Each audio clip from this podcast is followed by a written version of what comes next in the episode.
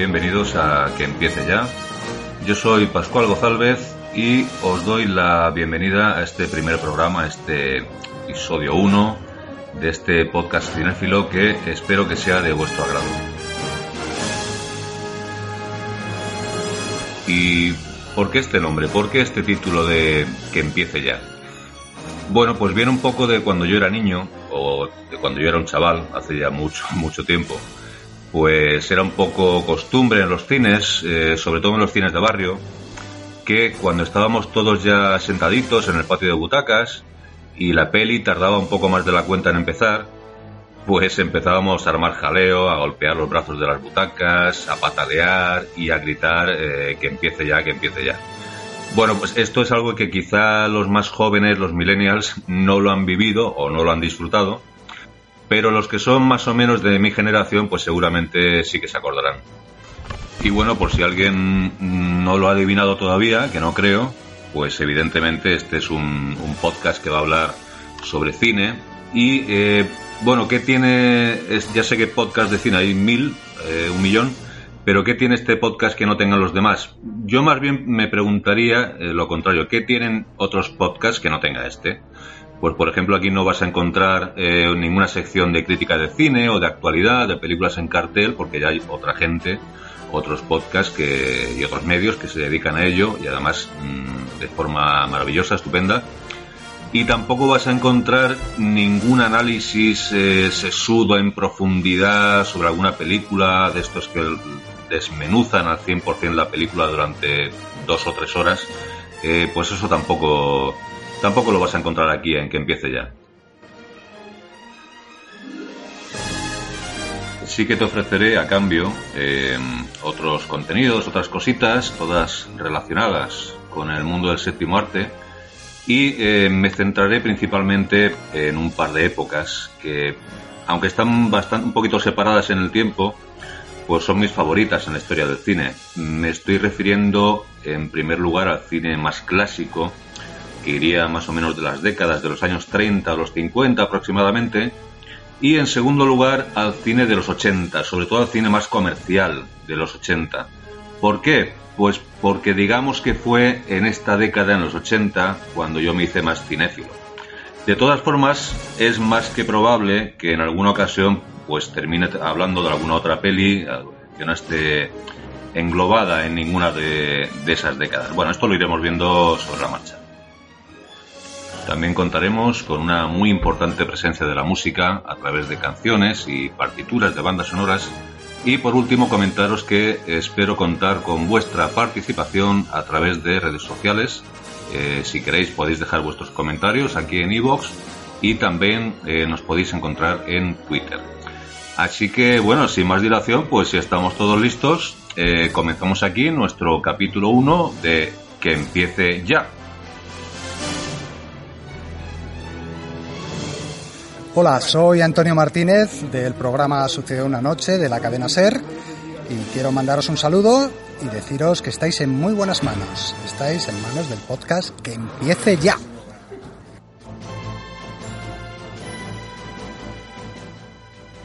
Y bueno, em, pues había pensado que para este primer programa pues podría hablaros, eh, por ejemplo, de mi propia experiencia cinéfila eh, corría el año 1977, yo tenía nueve años y eh, mi madre me llevó al cine a ver una película que eh, pues en ese momento la estaba liando parda por todo el mundo.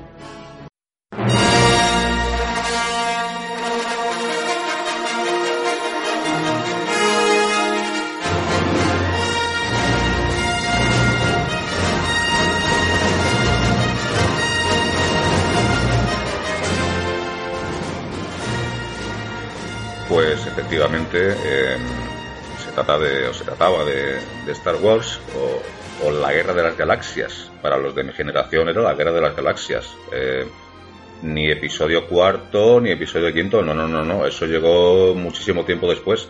En aquella época, eh, año 77, hablamos de la Guerra de las Galaxias, que es como se tituló aquí en España.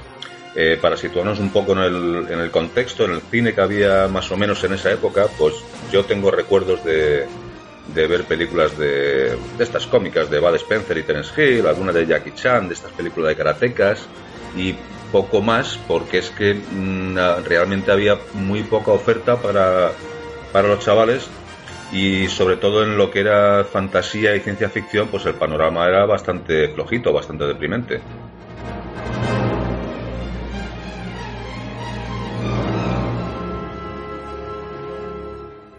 La película fue estrenada en España en noviembre del 77. Eh, yo fui a verla, si no recuerdo mal, eh, pues un mes después, más o menos, en diciembre del 77. Y son de estas cosas que, no sé, han pasado un montón de años y, sigo recordando un poco las, circunstancias, eh, porque sí que es cierto que, ver aquella película mmm, representó para mí un impacto bastante fuerte, ¿no? Eh, por ejemplo, yo recuerdo que aquel día, eh, pues mi padre y mi hermano pues iban al, fútbol, jugaba el Hércules de Alicante contra el Betis. Y por otra parte, mi madre pues nos cogió a mi hermana y a mí y nos llevó al cine. Yo la verdad no era muy consciente de qué película íbamos a ver, sí que había oído algún comentario, alguna, alguna noticia, pero no lo tenía muy claro. Eh, ahora, mmm, el primer impacto pues fue cuando llegamos al, al cine y, y, la cola era tremenda, o sea, la cola prácticamente daba, daba, la vuelta a la manzana. El cine estaba a reventar, estaba tan lleno, tan lleno, tan lleno que no tuvimos más remedio que eh, sentarnos en la tercera fila del patio de butacas. Ojo, en tercera fila los cines de antes no eran como los de ahora, los de ahora son así, en, es un, patio de butacas inclinado y las primeras filas pues aún hay cierta distancia hasta la pantalla. Antes no, antes si estabas en tercera fila es que estabas prácticamente debajo de la pantalla. En primera fila, vamos, no, no te quiero ni contar. Entonces, eh, pues poneros un poquito en esa situación, en tercera fila del cine, yo con los pies colgando porque era, era, tenía nueve años, no me llegaban ni siquiera los pies al suelo. Se apagan las luces de la sala, aparece una frase en pantalla que dice hace mucho tiempo en una galaxia muy, muy lejana y de repente pues estalla la, fanfarria maravillosa del maestro John Williams eh, acompañando esas letras que iban pasando por la pantalla y que nos iban poniendo en antecedentes y unos segundos después, pues pasa muy rápido una nave espacial y detrás persiguiéndola eh, un destructor estelar. Insisto, o sea, mm, imaginaos esto mmm, con la pantalla prácticamente encima, o sea, es que no, casi no la abarcaba mi campo de visión. Y ese destructor estelar, que es que no para de pasar y venga a salir nave y venga a salir nave y venga a salir nave. Yo me sentía como un insecto en mi butaca, completamente aplastado por esa nave que ocupaba toda la pantalla. Claro, esto te pilla con nueve años y, es que el impacto es brutal, sobre todo teniendo en cuenta pues esas películas que estaba citando antes, eh, lo que había en el cine, la ciencia ficción que era un poquito flojita y tal. Claro, esto era lo, lo nunca visto. Automáticamente todo el mundo alrededor desaparece, no existe nada más que esa película que estás viendo en el cine. Y, esos efectos especiales, ese vestuario, esas naves espaciales. Eh, yo recuerdo a mi madre que cuando terminó la película decía que le dolía la cabeza de ver los chismes esos. Eh, supongo que se refería a las pistolas láser o a las, o a las, o a las naves o a los X-Wing o a los TIE Fighter o al halcón milenario, no lo sé. Bueno, mmm, sobre Star Wars, sobre la Guerra de las Galaxias, a estas alturas está ya todo mucho más que dicho, está todo contado. Eh, como todo el mundo sabe, tuvo dos continuaciones en los años 80. La primera de ellas fue El Imperio Contraataca, para mí la mejor película de la saga. Y eh, después, en el año 83, llegó El Retorno del Jedi, que digamos que cerraba esta eh, primera trilogía.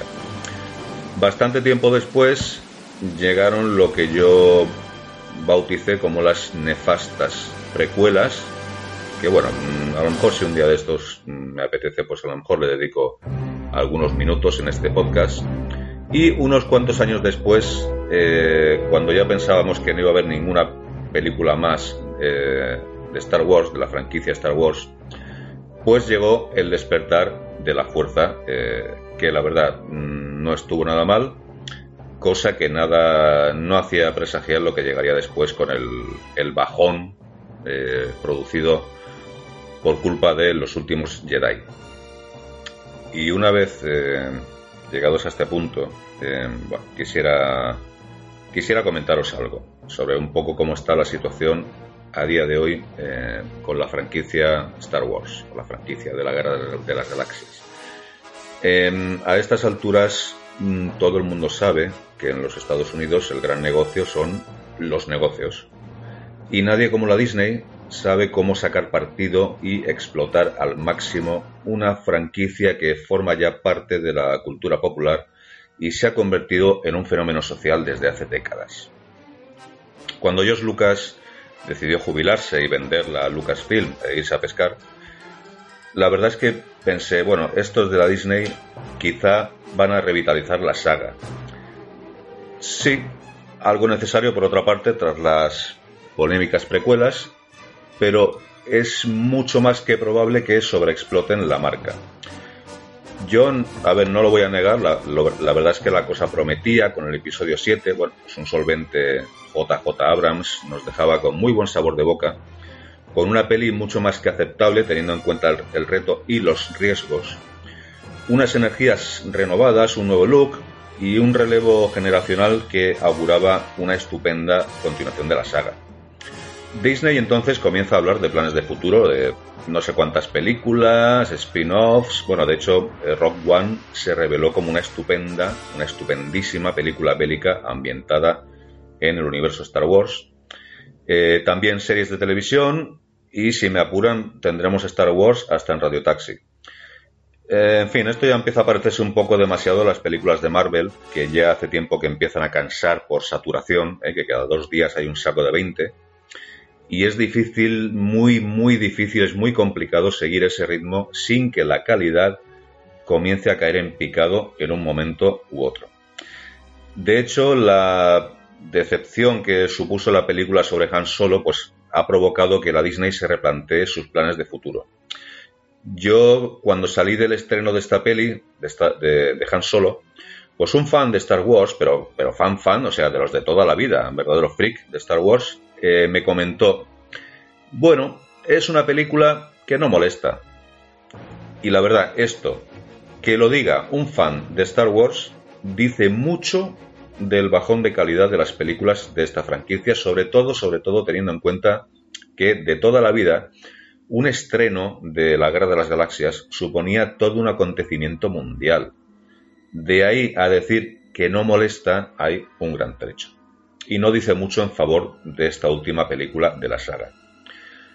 ¿Qué tiempos aquellos en que había que esperar tres años entre una película y otra? Unos años en que apenas teníamos pues una mediocre edición en VHS, mutilada, por eso de la pantalla completa, algunos cómics, algunos juegos de rol, un álbum de cromos, algo de merchandising, pero desde luego no existía ni parecía que así fuese a ser semejante amenaza de invasión de películas galácticas, ni falta que nos hacía, por otra parte. En fin, yo es mi opinión, ¿vale? Lo poco gusta, lo mucho cansa y lo repetitivo aburre. ¿Has oído eso? Los van a destruir. Esto es una locura.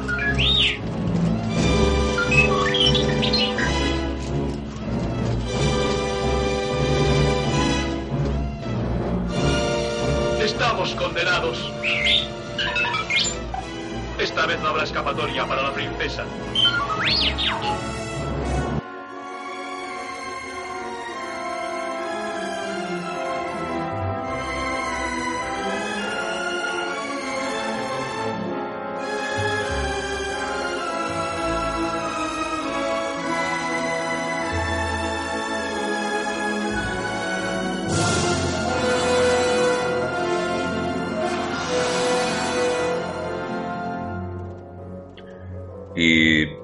¿Cómo está la situación ahora mismo? Bueno, pues la Disney ha dejado un poquito en stand-by a la gallina de los huevos de oro, que era Star Wars. Eh, en cuanto a la continuación de la saga, afortunadamente, digo esto a priori, afortunadamente, la nueva entrega vuelve a estar en manos de JJ Abrams, lo que hace que aún conserve ciertas esperanzas de que la cosa se arregle, porque el último film, el de Han Solo, buff, buff, vaya tela. La verdad, no puedes hacer un film dedicado al mayor pirata galáctico de la historia y que sea un pringao, e incluso que el resto de actores de la película se lo coman con patatas. Ahora eh, me parece que están emitiendo también una serie que se llama Star Wars Resistance o Resistencia, que es un auténtico rollazo, yo creo que incluso para los niños. Y se está rodando también, John Favreau está rodando también una serie llamada eh, Mandalorian, si no me equivoco, dedicada a los mandalorianos, una, una raza o un pueblo del que procede el, el mítico personaje Boba Fett. Pero bueno, pero de esto ya mm, quizá hablaré en otra ocasión.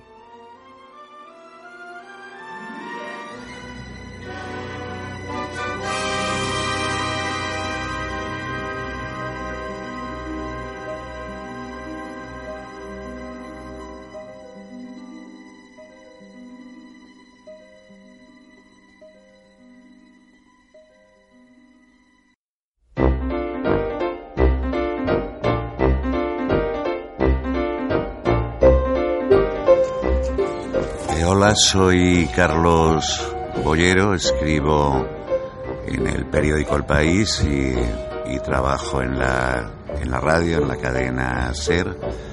Eh, un saludo y que empiece ya.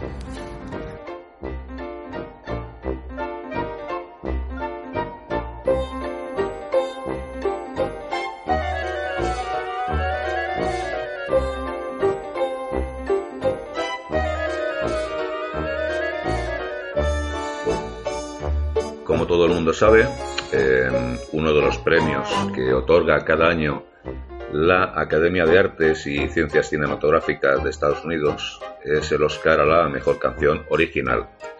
La condición es que la canción haya sido creada expresamente para acompañar una película, aunque antes esto eh, no era así. Eh, bastaba con que la canción estuviera presente en la peli. Pero después de alguna que otra polémica eh, se decidió y se estableció como regla que la canción hubiera sido compuesta expresa y exclusivamente para el film sin haber sido editada o estrenada con anterioridad, excepto en el propio disco de la banda sonora. Como todo el mundo sabe, las canciones nominadas son interpretadas en directo durante la gala de entrega de los premios, un premio este de mejor canción que no fue introducido hasta la séptima ceremonia en 1934. Eh, la canción que os voy a, que os voy a ofrecer hoy es eh, de Continental, es de la película La Alegre Divorciada. Eh, es una película del año 34, dirigida por Mark Sandrich y pasó algo curioso con esta peli. Eran unos años en que estaba vigente el código Hayes. El código Hayes era un código que la propia, la propia industria cinematográfica pues se autoaplicaba, se autocensuraba, ¿no? Entonces, eh, el código Hayes, pues, eh, se insistió, insistió en que se cambiase el título original. El título original era El alegre divorcio. Pero claro, esto no quedaba bien, ¿no? No iba en contra del código Hayes. Eh, una divorciada, pues sí, podía ser alegre, dicharachera, ligera, pero no era, era, algo impropio que el, divorcio fuese alegre. En fin, eran estas cosas que tenía el, código Hayes. Eh, la película es muy maja, es muy chula y bueno, pues eh, aquí a continuación os voy a ofrecer la canción de Continental que se hizo ese año con el Oscar a la mejor canción, interpretada nada menos que por eh, Fred Astaire y Ginger Rogers. Hello. Sound like the prisoner's song to me. not a bad tune. What is it? It's the newest thing over here. It's called the Continental. Continental? Mm-hmm. Oh.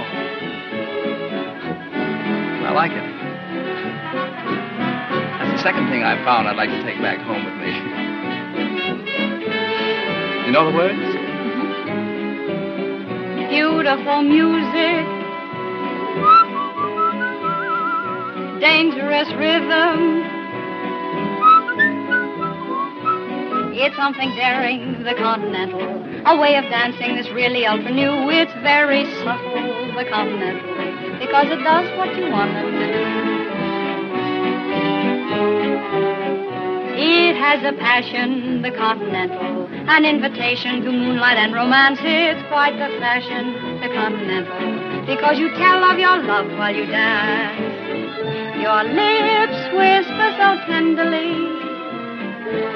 her eyes answer your song. Two bodies swaying, the continental, and you are saying just what you're dreaming of. So keep on dancing, the continental for it's a song of romance and of love.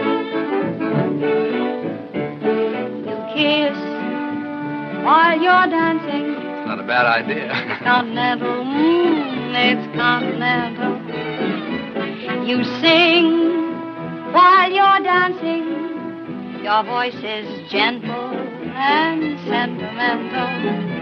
You stroll together, arm in arm nonchalantly glide along with grace and charm you will find while you're dancing there's a rhythm in your heart and soul a certain rhythm that you can control. And you will do the continental all the time.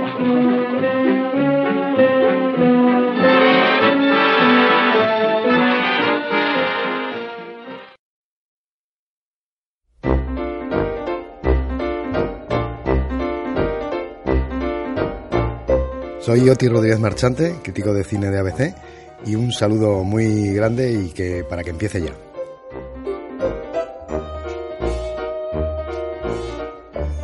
Ya sabéis que muchas veces el título original de una película no es el mismo que cuando se estrena en España. Probablemente porque no suena bien al traducirlo, o porque no tiene traducción directamente, o simplemente porque a las distribuidoras les apetece ponerse creativas. Eh, ¿Qué pasa entonces? Pues que con frecuencia nos encontramos con títulos que son directamente pervertidos y masacrados y eh, son sustituidos por un nuevo título perpetrado por el distribuidor de turno. A veces se cargan directamente el trabajo de los creadores de la película, eliminando todo o parte de lo que nos querían decir o vender con el título original, y a veces eh, metiéndose en un lío que les condena a repetir la misma fórmula una y otra vez con las correspondientes secuelas. Porque no es lo mismo traducir Die Hard por Duro de Matar, que sería lo apropiado, que por Jungla de Cristal, algo que tenía cierto sentido en la primera parte, pero no en las siguientes.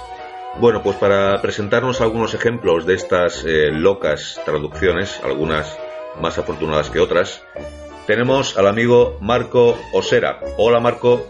Saludos excursionistas, hola Pascual, muchas gracias por dejarme participar en este tu nuevo proyecto, una decisión de la que estoy seguro muy pronto te arrepentirás, pero hasta entonces vamos a hablar de locas traducciones, vamos a hablar de esos maravillosos títulos que los distribuidores españoles ponen a las películas que nos llegan de otras nacionalidades. Hoy quiero empezar con una película bastante reciente que forma parte de una saga, de la saga Millennium, una saga que como característica ha tenido habitualmente muy buenos títulos, títulos muy potentes, aunque ya en su primera edición, Millennium 1, Los hombres que no amaban a las mujeres, creo que era una traducción bastante libre de The Girl with the Dragon Tattoo, la chica con el tatuaje del dragón. Su segunda parte, la chica que soñaba con una cerilla y un bidón de gasolina, que particularmente es un título que me encanta. No sé si, si es ajustado a, al original nórdico. Y la tercera, que tampoco se queda corta en su poesía, era la reina en el Palacio de las Corrientes de Aire. Pero bueno, vamos a lo que estamos. La reciente Millennium The Girl in the Spider Web, la chica em, en la tela de araña, la chica atrapada en la tela de araña o la chica en la tela de araña. Aquí la han llamado Millennium, lo que no te mata te hace más fuerte. y yo sigo pensando que esto ha estado a dos chupitos de que se llamara Millennium lo que no mata engorda. Hasta aquí mi tontería de, este mes. Espero que os haya resultado interesante. Y si Pascual no cambia de opinión, nos escuchamos en el próximo programa. Y hasta entonces, sed felices.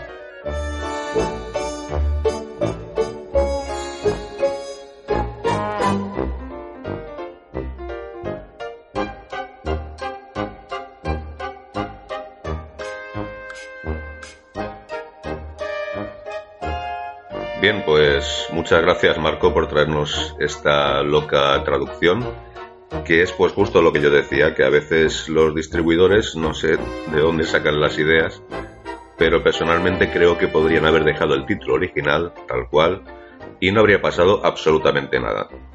Bueno, pues si os habéis quedado con ganas de más eh, locas traducciones, Marco amenaza con regresar en próximos episodios de que empiece ya.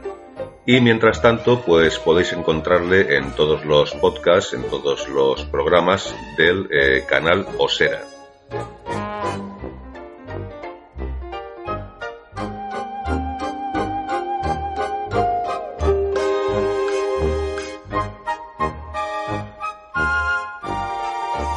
Hola, soy Jerónimo José Martín, crítico de cine de Cope y 13TV, y estoy encantado de alentar el inicio de que empiece ya, que va a ser un podcast de cine sensacional, como tantos otros que hay en España. Adelante con el cine.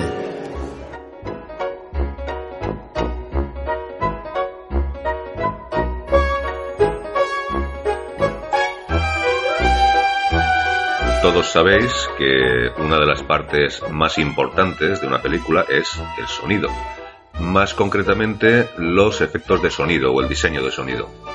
A veces esos sonidos son grabados expresamente para la película en un estudio y otras veces los diseñadores tiran de archivo donde tienen miles y miles de archivos sonoros que pueden incluir en la banda de sonido de su película. Uno de ellos, probablemente el más famoso de ellos, es el grito Wilhelm, que es el que vais a escuchar a continuación. ¿Lo habéis pillado? ¿Lo pongo otra vez? ¿Ya? Bien, pues el grito Wilhelm es eh, seguramente el efecto sonoro más utilizado en toda la historia del cine. El grito Wilhelm se escuchó por primera vez en la película Tambores Lejanos del 51, donde un personaje era atacado por un caimán. Ese sonido se archivó, ese grito se archivó y quedó formando parte del banco de sonidos de la Warner, utilizándose de vez en cuando para otras películas. Precisamente quien le puso el nombre de Grito Wilhelm fue el mítico Ben Bart, que fue el que se encargó del sonido de La Guerra de las Galaxias del 77.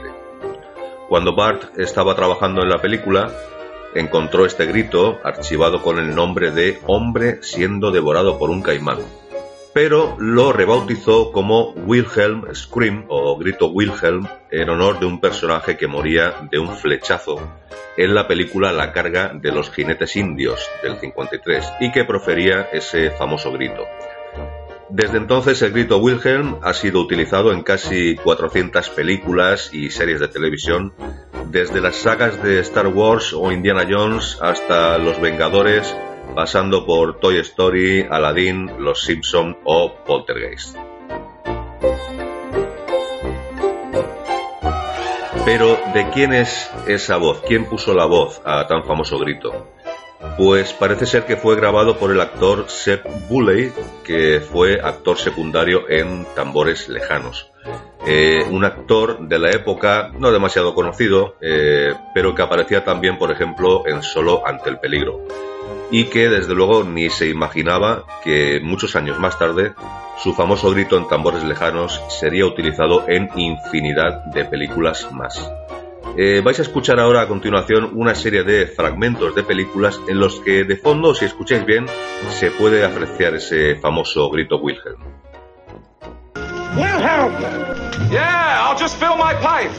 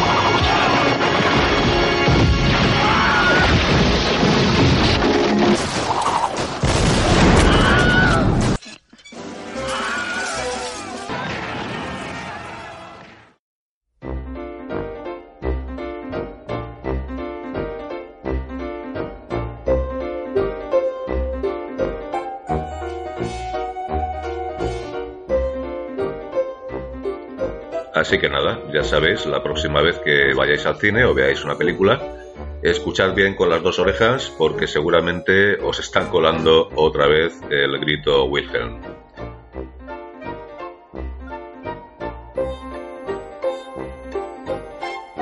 Hola, soy Juan Zavala y quiero mandar un abrazo a este podcast estupendo que está empezando, que seguro que va a ser un gran éxito, así que tenga muchos años de vida y no os lo perdáis. Que empiece ya.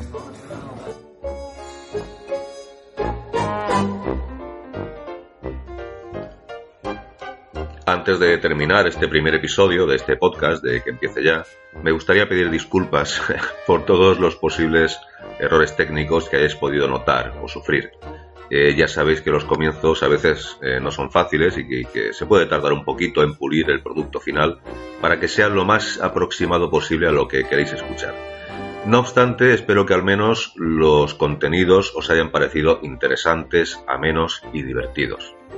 Y para acabar, me gustaría hacerlo con música, obviamente con una banda sonora, pero en lugar de deciros de qué banda sonora se trata, me gustaría jugar con vosotros a un juego. Me gustaría proponeros a ver si sois capaces de adivinar qué música estáis escuchando, eh, a qué película pertenece esta música y quién es el compositor.